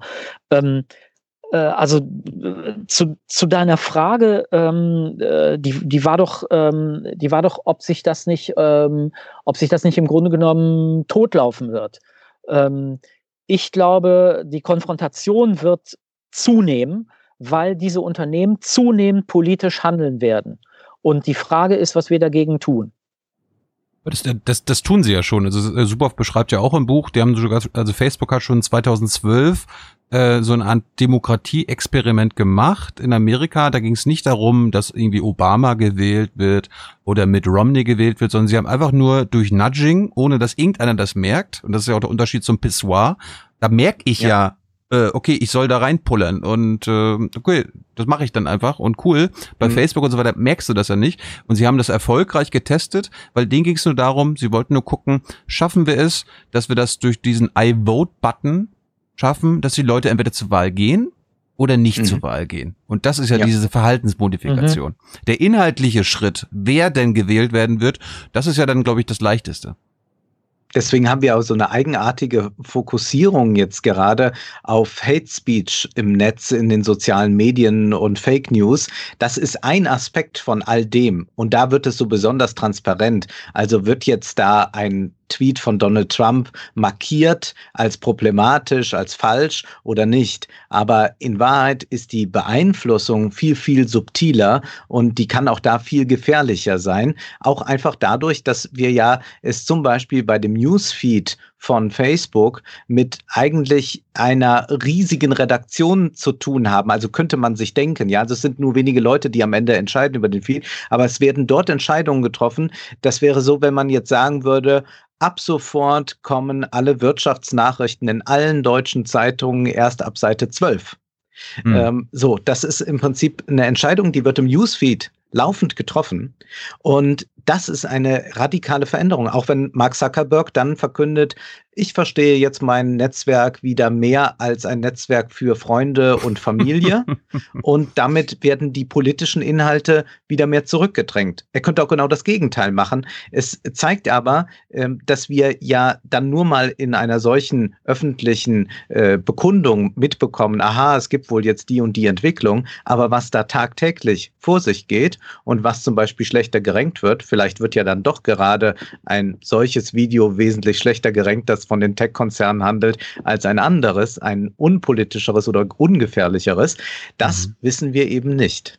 Dubov betont auch nochmal, dass wir uns auch nicht von diesen ähm, wenn gerade Wahlen anstehen und so weiter und Google und Facebook da irgendwelche Aktionen machen, äh, dass wir das irgendwie missverstehen. Okay, denen ist es wichtig, äh, dass sie bei der Demokratie äh, mithelfen und dass es saubere Wahlen und so weiter gibt. Das ist ein einziges PR-Manöver. Und sie sagt das immer am Beispiel, in welchen Ländern machen sie denn das? Wo gibt's denn ein Google-Hub? Wo, wo, wo macht Facebook denn iVote-Buttons? Das ist bei den großen Ländern, wo die meisten äh, Nutzer sind und wo es am meisten Backlash, also PR-mäßig geben könnte. Amerika, Großbritannien, Deutschland, Frankreich und vielleicht Brasilien. Und gleichzeitig sagt sie, wenn es ihnen aber wirklich um Demokratie ginge, dann hätten sie zum Beispiel bei der Bolsonaro-Wahl äh, diese wirklichen Fake News und Lügen, die über WhatsApp, gehört ja Facebook, äh, verbreitet mhm. wurden, stoppen können. Sie hätten sagen können, dieses falsches, also diese Falschnachrichten äh, gibt es über unsere Plattform nicht. Das haben sie aber nicht getan. Das heißt, diese ganzen ähm, Aktionen sind reine PR-Manöver, dass dann die FAZ und äh, Dreisat und äh, die Tagesschau halt nicht meckern können. Och, in, also in Deutschland, äh, in Deutschland gab es jetzt irgendwie keine fairen Wahlen und Facebook hat damit nichts zu tun. Wenn sie das aber auch äh, in Luxemburg machen würden oder in Tschechien und so weiter und so fort, dann, dann wäre das was anderes, aber das tun sie nicht. Mhm. Und ich, also die, die Frage, die Frage, die wir und die wir noch nicht beantwortet haben, ist, wie kommen wir wirklich da raus? Und ähm, also wir sind ja auf dem Weg jetzt dahin. Und wenn ich Zuboff richtig verstehe, weigert sich sicher, sie sich ja so ein bisschen da uns ähm, zu sagen, in welche Richtung geht's eigentlich. Und ich finde eigentlich ihr Argument sehr treffend, dass die Zerschlagung der Konzerne in kleinere dann äh, nicht tatsächlich was bringt, weil das in der Tat die Konkurrenz nur, nur anheizt und wahrscheinlich auch die Heimlichtuerei anheizt. Also angenommen, jemand hat wirklich einen noch besseren lernfähigen Algorithmus entdeckt, der wird das, der oder die werden das, werden das möglichst lange äh, geheim halten. Ähm, ich habe ähm, äh, das, das, das, äh, das Verfahren, was ja, was ja nahe liegt, nämlich zu vergessen, ähm, das wirkt relativ, oh, wie soll ich mal sagen, so altmodisch und, und fast schon tump und, äh, und, und analog. Ne? Ich habe hier einen Wein, ähm, ich weiß nicht, ob ihr das sehen könnt. Cuvée Oublié heißt, Oublié, ja, Prost, heißt der. Ähm, ja. Den kann man den kann man im Internet nicht bestellen, weil er tatsächlich vergessen ist. Der wird im Internet nicht angeboten. Das ist eigentlich der einzige Weg, wirklich unter diesem Radar der, der Überwachung ähm, durchzusegeln. Mhm. Wenn ich mich darauf aber einlasse, verkaufe ich natürlich meine Produkte nicht und ich habe die ganzen Erleichterungen und diese ganze Bequemlichkeit, die mir das Internet bringt, die habe ich nicht. Ähm, das, die meisten Menschen werden darauf nicht verzichten wollen, weil sie sagen, Mensch, es ist doch so einfach mit dem Internet. Ähm, also die, die einzige Möglichkeit, die ich im Moment tatsächlich sehe, ist eine radikale Verstärkung ähm, unserer Demokratie durch, durch Gesetze und durch ja. wirklich kundige Politikerinnen und Politiker, die sehen, was da, was da passiert und vehement dagegen hauen. Also Subov, Subov hat auch in Berlin im November gesagt, es ist hier nur Collective Action möglich. Also wir müssen als Gesellschaft kollektiv die Politik dazu zwingen und sie hat den Ausweg ja aufgezeigt. Das hatten wir ja vorhin schon. Und das passt auch gut zu der Frage von Jope, der fragt, schön und gut, dass ihr das alles seht. Was sind denn konkrete, was sind denn das, was sind denn konkrete Gegenmaßnahmen? Und da, ich finde, hat recht. Erstens, wir müssen ein neues Grundrecht schaffen, beziehungsweise andere Grundrechte modifizieren, dass unser Verhalten online unser Eigentum ist, dass es ein Grundrecht aufs eigene Verhalten gibt, dass diese Konzerne unser Verhalten nicht mehr kommerzialisieren dürfen und gleichzeitig den, die Nachfrage, also den Markt, dass unser Verhalten bzw. Äh, die Vorhersagen über unser Verhalten gehandelt werden können. Das sind die Maßnahmen. Es kann keine individuelle Antwort darauf nee. geben. Denn eine individualisierende Antwort, die sieht eben so aus, dass man sich in das eine oder andere vielleicht flüchten kann. Also man kann jetzt auch gleich dann, wie der UNA-Bomber in den 90ern sagen, ich baue mir jetzt eine Hütte im Wald und ziehe mich aus allem ganz zurück. Das ist aber auch, wie man eben dann auch beim UNA-Bomber gesehen hat, recht spinnert und äh, führt äh, zu äh, anderen Exzessen. Und wir können eben uns es auch nur dann leisten, wenn wir vermögend sind, uns möglichst rauszuziehen ziehen. Das ist ja schon eine Entwicklung, die man sehen kann. Also es gab ja diesen Ausbruch mal von äh, Karl Lagerfeld, der hat kein Smartphone, Telefon ist was für Butler. Und das ist quasi diese Position, die man sich erstmal leisten muss, dass man sagt, naja, ich lasse die anderen in, im Netz sein, ich habe das nicht nötig, ich komme noch mit dem alten Terminkalender klar und wer mich erreichen will, der schreibt mir gefälligst einen Fax. Das ist eben nicht die Lebenswirklichkeit von uns allen. Das ist äh, vielleicht ein Prozent. Und das kann man ja bei den Tech-Millionären sehen, die bauen sich ja Bunker, die bauen sich Exit-Strategie, die wollen nicht überwacht werden. Die tun ja genau all das, ähm, was, wovon ihre Netzwerke profitieren, nicht. Aber das kann nicht die Antwort sein. Das heißt also nur eine Repolitisierung des Technischen ist die Antwort. Und das bedeutet aber, dass man, und hier kommt dann schon auch der Einzelne ins Spiel, politischen Druck ausübt, auf die Regierungen, dass sie eben handeln. Und das hat ja auch die Corona-App gezeigt. Es gab ja von Anfang an äh, große Befürchtungen in der in der Masse der Gesellschaft, also nicht nur so ein paar, äh, die sonst sagen, hat Bedenken, ja, sondern es gab äh, ganz, ganz viele, die sagten, nee, also Corona-App, was werden die mit diesen Daten alles tun? Und dadurch ist natürlich ein extremer Druck entstanden äh, seitens äh, der, der Bürger auf die Politik. Und die musste dann so reagieren. Die konnte dann nicht einfach sagen, nee, wir zentralisieren alles und so weiter, weil dann die Bürger gesagt hätten, nö, und dann laden wir uns die App nicht runter. Ja, aber und in so eine Machtposition muss ah. man kommen und hinzu kommt natürlich noch was Schlimmes die äh, Tech-Konzerne haben ja mitgeholfen quasi. Sie standen hier tatsächlich mal, könnte man fast sagen, auf der Seite der Bürger. Also Apple und Google haben ja selbst auch den Politikern signalisiert, dass das mit dieser Zentralisierung äh, und all dem keine gute Idee ist. Ähm, aber man sollte sich nicht darüber hinwegtäuschen, sonst stehen die Tech-Konzerne nicht auf unserer Seite. Das war halt jetzt äh, ein historischer Augenblick. Bevor, bevor Gerd äh, antwortet, ein Punkt, warum die Regierung diese zentralistische Variante nicht gemacht hat, ist ja, dass sie es brauchen, dass die Bevölkerung zig Millionenfach diese App nutzt, bevor ja. sie überhaupt äh, quasi relevant für die Bekämpfung des Coronavirus wird. Und wenn es diese zentralistische Variante gegeben hätte, dann haben sie natürlich gewusst, okay, die Hälfte der Bürger wird wahrscheinlich durch ähm, den Chaos Computer Club, durch andere digitale Vereine und so weiter aufgeklärt werden, dass sie das nicht runterladen sollen.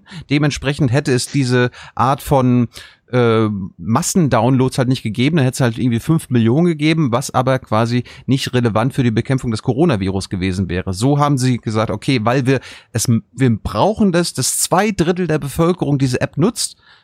Und wenn der Weg ist, okay, dann müssen wir halt die dezentrale Variante machen, weil die andere Variante würde automatisch 50 Prozent der Bevölkerung ausschließen, weil die das ja nicht mitmachen würden, sind sie diesen Weg gegangen. Ich gebe dir recht, aber wenn, äh, wenn du das nochmal einen Schritt weiter ähm, analysierst, führt das ja zu einer ziemlich, also jedenfalls bei mir, zu einer ziemlich fatalen Erkenntnis. Nämlich, ich bin als Einzelner nicht in der Lage, auch wenn das ganze Ding Open Source ist, wirklich zu erkennen, was ist damit los. Ich vertraue also, ähm, äh, zu Recht, wie ich finde, aber ich vertraue auf den Chaos Computer Club zum Beispiel als mhm. unabhängige Stimme, der mir sagt, du kannst es tatsächlich, ähm, kannst es tatsächlich verwenden. Ähm, wenn ich diese unabhängige Stimme nicht mehr habe, habe ich keine Möglichkeit mehr für mich wirklich zu entscheiden, weil ich blicke da nicht durch, zu entscheiden, kann ich das Ding jetzt benutzen oder nicht. Ähm, und äh, was mir, was mir die ganze Zeit, also was mir, was mir auch noch im Kopf rumgeht, ist, ähm, am Anfang waren ja tatsächlich Google und, und andere Konzerne für die Demokratisierung.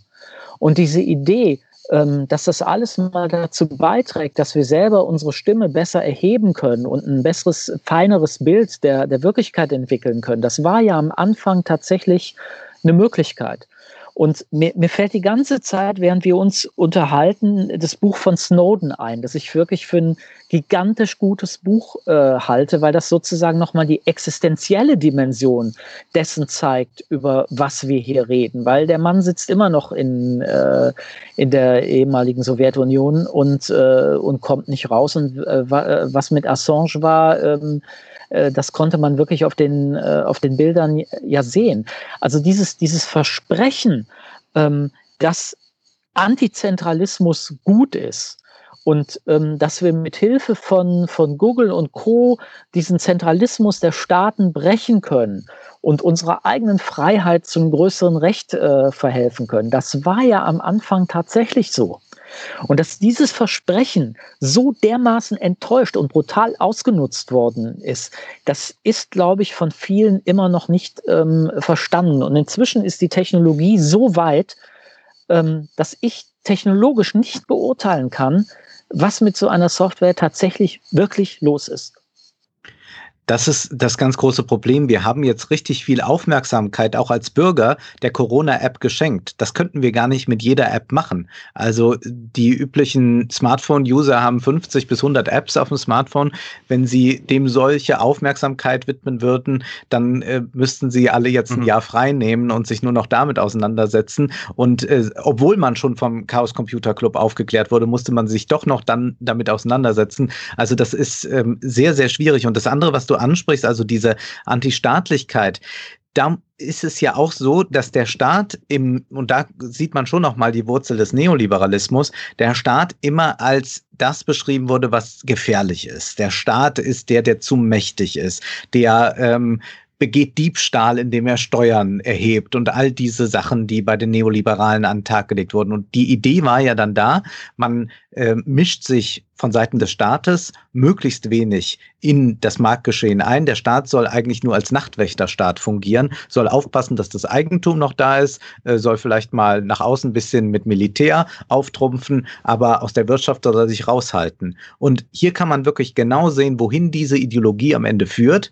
dass dann zwar die staatliche Macht erheblich geschwächt ist, dass aber dann eben eine Ersatzmacht entsteht, die aber nicht mehr demokratisch legitimiert ist. Wir können ja leider leider nicht. Das wäre ja auch ein Schritt gewesen, zu sagen, wenn man Demokratie will, ähm, dass wir den Vorstand von Google und Apple und Amazon wählen oder so. Mhm. Ja, also dann könnte man auch sagen, die sind demokratisch legitimiert, sind sie aber nicht. Und deswegen ist also diese privatwirtschaftliche Alternative immer die schlechtere, auch wenn man, und du hast ja Snowden und Assange angesprochen, jetzt auf keinen Fall den Staat glorifizieren sollte. Man hat aber beim Staat immerhin die Chance, dass man wenn er demokratisch ist, darauf Einfluss nehmen kann, was ich auf diese Tech-Konzerne nicht kann. Deswegen muss man wirklich sich von dieser Antistaatlichkeit verabschieden und ein kritisch positives Bewusstsein zum Staat entwickeln. Da sind wir wieder, ja. da, da, da schaffen wir fast die, die Schleife. Erst will ich jetzt hier nicht riskieren, dass irgendwann dein, dein Datenvolumen zu Ende geht und, äh, und Aber die Grillen zirpen schon so ja, schön. Ja, und, ja. Dass wir, und dass wir ja. abbrechen müssen, aber Wolfgang bringt mich nochmal auf den vorletzten Punkt, den ich auf jeden Fall ansprechen wollte, den Suboff ja auch so wunderschön erklärt. Äh, das 20. Jahrhundert war in Sachen ökonomische Macht geprägt, haben wir auch durch Karl Marx gelernt. Äh, Macht hat der, der die Produktionsmittel besitzt. Jetzt mit dem Überwachungskapitalismus ist es so, wer besitzt die Produktion über Bedeutung? Ne? Also change from ownership of means of production to ownership of production of meaning. Mhm. Und da bringt sie die drei Leitfragen, die wir politisch beantworten müssen. Sie sagt nämlich, erste Frage, who knows? Wer weiß was? Who decides who knows? Wer entscheidet, wer was weiß? And who decides who decides? Wer entscheidet, wer darüber entscheidet? Und da sind wir wieder bei unserer Machtfolge vor einem Monat. Gerd. Mhm. Also ich meine, in einer demokratischen Gesellschaft finde ich es relativ klar, wer entscheidet eigentlich. Mhm. Ähm, also die Frage muss ich, da muss ich, glaube ich, nicht groß überlegen, äh, wie ich die Frage zu, be zu beantworten habe. Und mit dem Wissen, ähm, also in der modernen Gesellschaft ist das Wissen verteilt. Das heißt, es wird immer Subbereiche der Gesellschaft geben, wo der eine Bereich mehr weiß als der andere. Ähm, die Frage, was ist insgesamt für die Gesellschaft relevant an Wissen, ist eine, äh, ist eine ganz entscheidende Frage. Und ich wüsste nicht, wer die zentral beantworten kann. Und der letzte Punkt, den ich nochmal ansprechen wollte, es gibt ja wahrscheinlich auch viele, die sagen, ja, Google, Facebook, ähm, wenn wir das klären und so weiter, dann ist das ja nicht schlimm, dann, dann können wir wieder zu einer anderen Art von Wirtschaft kommen. Duboff beschreibt ja auch diesen, äh, diesen Punkt am Beispiel des Ford-Konzerns. Ja, der Ford-Konzern leidet mhm. genauso wie alle anderen deutschen, äh, also auch deutsche Autobauer da, äh, leidet darunter, dass zu wenige Autos verkauft werden. Dass die, es, es gibt keine steigenden Absatzzahlen mehr. Und da bringt sie das Beispiel mit Ford-Konzern, der sich jetzt gedacht hat, naja, sollen wir jetzt irgendwie ein neues Auto bauen, was die Leute wirklich kaufen wollen? Ja, also was irgendwie sauber ist, was, äh, was die Umwelt nicht mehr kaputt macht, was äh, leicht zu haben ist. Nein, der Ford-Konzern sagt sich, ach, wir machen jetzt einfach auch Überwachungskapitalismus weil das ist für uns profitabler. Und sie äh, wollen, und der Ford-Konzern will jetzt sich quasi wandeln von einem Autobauer zu einem Transportation Operating System. Ja, wo sie dann auch die Verhalt, den Verhaltensüberschuss äh, profitabel, also den, den puren Profit, wie sie das sagt, den pure Profit rausziehen können, weil, und das ist ja das Geniale, beim, äh, beim Autobauen brauchst du noch Ingenieure. Du brauchst Arbeiter, die das äh, Ding zusammenbauen. Du brauchst Fabriken, wo die Arbeiter das zusammenbauen können. Und du brauchst Autohändler, die das verkaufen können. Das fällt alles weg. Und du äh, musst nur noch den Fahrer des Autos, was du den verkauft hast, auslesen. Und mit diesen Daten äh, verkaufst du dann die Verhaltensprognosen an die Kunden. Und man kann das auch sehr schön bei Tesla sehen. Also mhm. Elon Musk versteht das Auto, auch wenn wir da immer so konzentriert sind auf den E-Mobilitätsfortschritt, der da gemacht wird, in erster Linie als einen fahrbaren Computer, der unsere Daten sammelt. Und das machen andere Autokonzerne selbstverständlich jetzt auch so. Und man kann das in allen möglichen Bereichen sehen, dass man auch ganz vieles einfach nicht mehr bekommt, das nicht vernetzt sind, äh, ist. Also Fernseher äh, sind vernetzt mit dem Internet, auch wenn man vielleicht sagt, ich will aber eigentlich nur eine DVD drauf gucken. Ähm, man kann das bei Uhren sehen, bei Pulsarmbändern äh, und all diesen Dingen, die ja auch einmal ohne die digitale Vernetzung funktioniert haben. Und jetzt wird immer natürlich ein Bonus dadurch versprochen. Aber eigentlich kann man, äh, da hast du vollkommen recht, das jetzt als ein Paradigmenwechsel für den gesamten Kapitalismus sehen. Also jeder erkennt, dass man dort nochmal ganz neu akkumulieren kann, weil da tatsächlich nochmal eine Landnahme stattgefunden hat, die noch lange nicht abgeschlossen ist. Und mhm. deswegen mhm. sind dort jetzt eben neue Profite zu erwirtschaften. Denn das ist ja das große Problem in der westlichen Gesellschaft, dass wir ähm, eigentlich schon alles haben und dann äh, stürzt man sich selbstverständlich auf neu entstehende Märkte. Deswegen wäre, wenn jetzt äh, Google, Amazon, YouTube, äh, ähm, Facebook und noch zwei, drei andere, wenn die einfach verschwinden würden, wäre das Problem immer noch da. Also deswegen sollten wir nicht zu sehr auf die fixieren. An denen ist es am deutlichsten sichtbar. Aber das Paradigma ist längst überall angekommen. Und darum, darum müssen wir das grundsätzlich klären und äh, vielleicht das Grundrecht ja. einbauen, dass es denen verboten wird, unsere Daten als ihr Eigentum zu betrachten dann dürfen wir eines natürlich nicht machen, das Internet der Dinge ähm, sozusagen umarmen und zu sagen, ja, super, mh. dass ich jetzt all diese Gadgets um mich rum habe. Das, den Fehler darf ich tatsächlich nicht machen. Ich muss auch aufpassen, wenn mir die Versicherung sagt, hör mal, wenn du die Fahrüberwachung in deinem Cockpit ähm, deines Autos hast, dann kriegst du eine billigere Police. Das darf ich eigentlich auch nicht machen. Und die ganzen Unternehmen mhm. haben eine Achillesferse, über die wir noch nicht gesprochen haben. Ich will jetzt nicht ein neues Thema aufmachen. Und das ist, es sind fossile Technologien. Die mhm. wirken alle so high-tech und so smart und so super. In Großen und Ganzen sind das scheiß fossile, auf Öl basierende Technologien. Mhm. Ähm, das kann man möglicherweise auch abstellen. Mhm. Wollen wir das als Schlusswort machen oder äh, hast du noch was, Wolfgang? Nein, ich finde, das ist ein wunderbares äh, Schlusswort und auch nochmal ein Plädoyer für die Freiheit, die vielleicht auch dann, wenn man sagt, ich lasse mich bei der Versicherung nicht darauf ein, darauf beruht, dass man auch wieder es sich wagt, ein gefährliches Leben zu führen oder ein etwas gefährlicheres, als dieses Sicherheitsversprechen der App uns da verspricht. Und nochmal der letzte Hinweis. Ja. Liest, lest dieses Buch. Also ja, ähm, man muss dazu sagen, äh, das ist jetzt ähm, ein bisschen komplex vielleicht gewesen mit den einzelnen Begrifflichkeiten, die wir genannt haben. Mhm. Aber es ist unglaublich anschaulich. Sie hat sehr viele Anekdoten drin. Sie erzählt auch aus ihrem Forscherleben. Sie erzählt aber auch ganz viel, was im Silicon Valley vor sich geht. Sie zitiert äh, Fallbeispiele, an denen das, äh, was sie sehr abstrakt beschreibt, auch nochmal deutlich wird. Ich würde schon sagen, dass das sowas ist wie das was Marx Kapital fürs 19. und 20. Jahrhundert war, ist das jetzt ein bisschen das Kapital für das 21. Jahrhundert. Es ist allerdings leichter zu lesen als das Kapital von Marx und leichter auch als Piketty, also das Kapital mhm. des 21. Jahrhunderts. Aber das zusammen mit Piketty hat man, glaube ich, einigermaßen Durchblick, äh, wie es funktioniert oder nicht funktionieren sollte. Gab es schon mal einen Literaturnobelpreis für ein Sachbuch? Nein. Nee. Es wird Zeit. Ja, der Nobelpreis. Ja, ja aber es ist ja also Symboliken. So ja. ja. aber der ist auch zum Teil so ramponiert, der könnte sich jetzt eher mit Zuboff schmücken, als dass äh, Zuboff, Zuboff sich mit dem Nobelpreis schmückt. Also. Ja. Ja. Gut. Gerd, vielen, vielen Dank. Äh, wie lange machst du einen Urlaub? Ich danke euch. Ja, äh, anderthalb Wochen noch. Ähm, mich hat das echt sehr beschäftigt, das Buch. Ich äh, kann euch nur zustimmen. Es ist haben, haben wir den Urlaub man versaut? Sollte es, man sollte es lesen. Ähm, ja, es macht einen so ein bisschen, so ein bisschen depressiv macht es einen, weil ähm, es ist schwer, einen Ausweg zu sehen. Aber wir haben ja drüber gesprochen. Der Ausweg ist nur kollektiv möglich und deshalb mhm. freue ich mich, mit euch so Gespräche zu führen. Und hoffentlich haben wir ein paar Leuten äh, geholfen, ein bisschen mehr zu verstehen. Leute, die das jetzt zugucken, tut euch zusammen und fordert von jeder Partei, egal wen ihr wählt, äh, dass dieses Grundrecht verankert äh, wird in Europa, in Deutschland, weil Subav sagt ja auch, wir in Europa sind hier die Meilenstein, Meilensteingeber. Sie hat keine Hoffnung in Amerika, wir in Europa müssen damit anfangen. Gerd, ja. vielen, vielen Dank. Äh, wenn du dann in alle, alle Wochen zurück bist, euch. heißt das ja, dass wir am 1. August theoretisch wieder Jung und Live machen ja. können. Ja, wenn ihr wollt, freue ich mich gerne. Ja, super.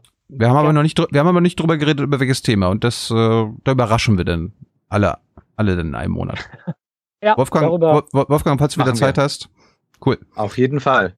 Dann bedanke ich, bin ich gespannt, mich. welchen Hintergrund wir dann sehen ja. bei Gerd. Arbeitszimmer, denke ich. Gut. Ich bin, ich bin so erleichtert, dass das doch geklappt hat. Wir hatten echt eine halbe Stunde hier gefiebert. Also uns ist. Ich auch. Uh, ich dachte, wir müssen das schon verschieben und irgendwie nochmal so, so eine Frage- und Antwort-Sendung ähm, machen mit Wolfgang und mir. Weil haben ja auch hunderte gewartet. Ich bin froh, dass wir das hinbekommen haben. Vielen, ja. vielen Dank und auch ja. vielen, vielen Dank an unsere, unser Publikum und die, die uns unterstützen. Ja. Wir haben einen, wir haben einen neuen Monat und das heißt, ihr seht jetzt den Abspann mit den Unterstützern und Unterstützerinnen, die mindestens 20 Euro gegeben haben im Juni. Danke dafür. Danke Gerd. Danke Wolfgang. Bis bald. Danke, tschüss.